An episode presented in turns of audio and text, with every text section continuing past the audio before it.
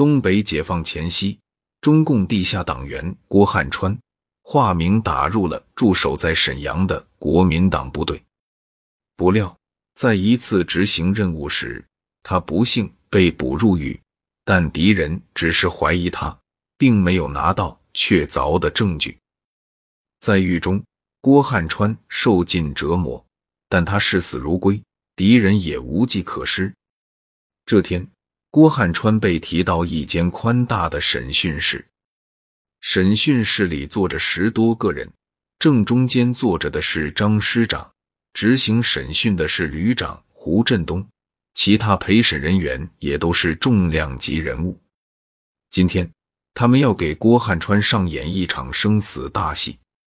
胡振东看了看遍体鳞伤的郭汉川，揉着下巴说：“有资格让我们师座亲自督审的人，都是通过全部刑具的铁汉。现在，你有一个活着走出去的机会，不过要看你是不是有这个造化了。”郭汉川哼了一声，敌人的许诺他听得多了，根本不相信。胡振东拍拍手，手下立刻抬过来一张大桌子，放到郭汉川的面前，又接二连三的端出一盘盘菜和酒，整整有十个菜。胡振东端起酒杯，递到郭汉川的面前，说：“是汉子就干了这一杯。”郭汉川接过酒杯。一饮而尽，胡振东点点头，接着便玩起了他的拿手好戏。他指着桌上的菜说：“这十个菜是有讲究的，叫做九死一生。因为这十个菜里有九个有毒，只有一个没毒。凡是挺得过所有刑罚的人，才有机会尝试这九死一生。对你而言，死已是必然，生只是偶然。”能不能创造奇迹，就看你的运气了。胡振东说的掷地有声，但郭汉川还是没信。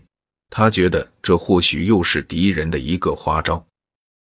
他仔细看了看这十个菜，都是东北的杀猪菜，有酸菜白肉、血肠、猪肝、猪心、排骨、肘花、肥肠、肉段、头肉、猪蹄等等。郭汉川挨个闻了闻。那味道真是好，没有异味，从头看到尾。最后，他眉头一展，把筷子放到了藕片炖排骨上，夹起一块排骨吃了起来。他吃的很快，简直就是狼吞虎咽。他怕自己还没有吃完，命就没了。吃完了一盘菜，郭汉川用手背擦了擦嘴，打了一个饱嗝，这才意识到自己没有死。胡振东转头看了看张师长，叹了口气说：“师座，天意如此，此人不该杀。”张师长突然站了起来，说：“慢着，你就这么把他放了？”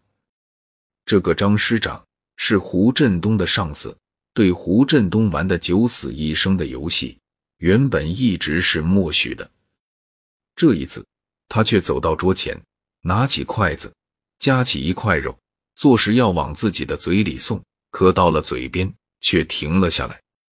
胡振东见状，连忙大叫一声：“师座，你不要命了！”张师长笑了，转过头来问：“振东，你真能保证剩下的这九盘菜全都有毒吗？不然有人会说你通共的。”胡振东坚定的点了点头。张师长点点头，说。那就好，你的命就压在这九盘菜上了。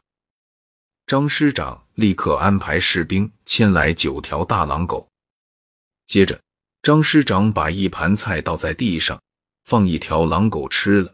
刚吃完，狼狗就中毒而死。张师长再倒一盘，又死了一条狼狗。就这样，直到九条狼狗全都死掉了，张师长这才无可奈何地说。大家都看到了，天意如此，那就由他去吧。于是张师长只得把郭汉川放了。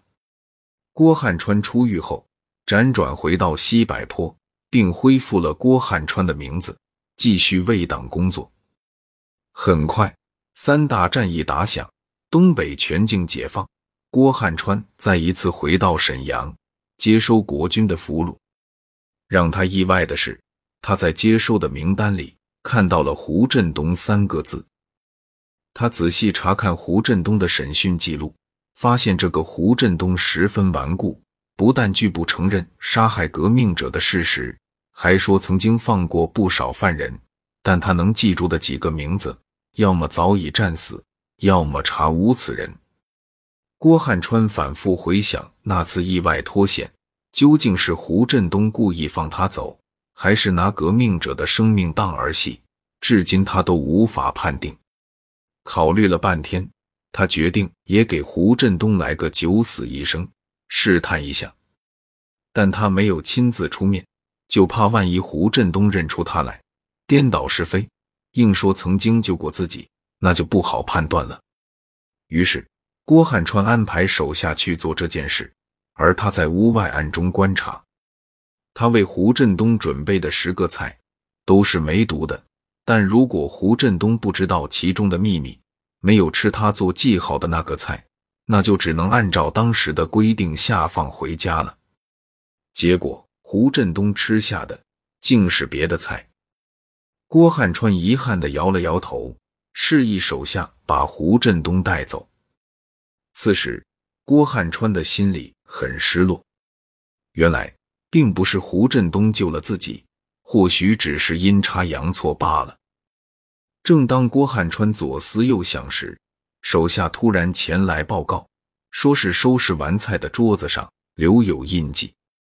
郭汉川急忙赶过去一看，桌子上的印记是用手指蘸着菜汤写下的。他一眼就认出那是“无独有偶”四个字，顿时郭汉川惊呆了。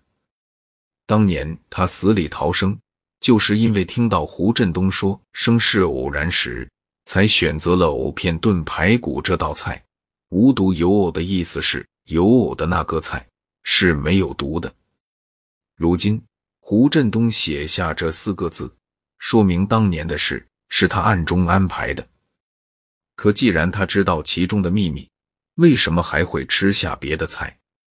郭汉川仔细询问了手下，这才知道手下在端菜时不小心把做了记号的藕片弄到了桌子上，然后随手放进了另一盘菜里，这样就让胡振东吃错了菜。郭汉川顿时恍然大悟，他觉得胡振东一定用同样的方法也救过别人。此人虽在国军供职，却并非泯灭良心，而且还是个人才，应该把他留下来。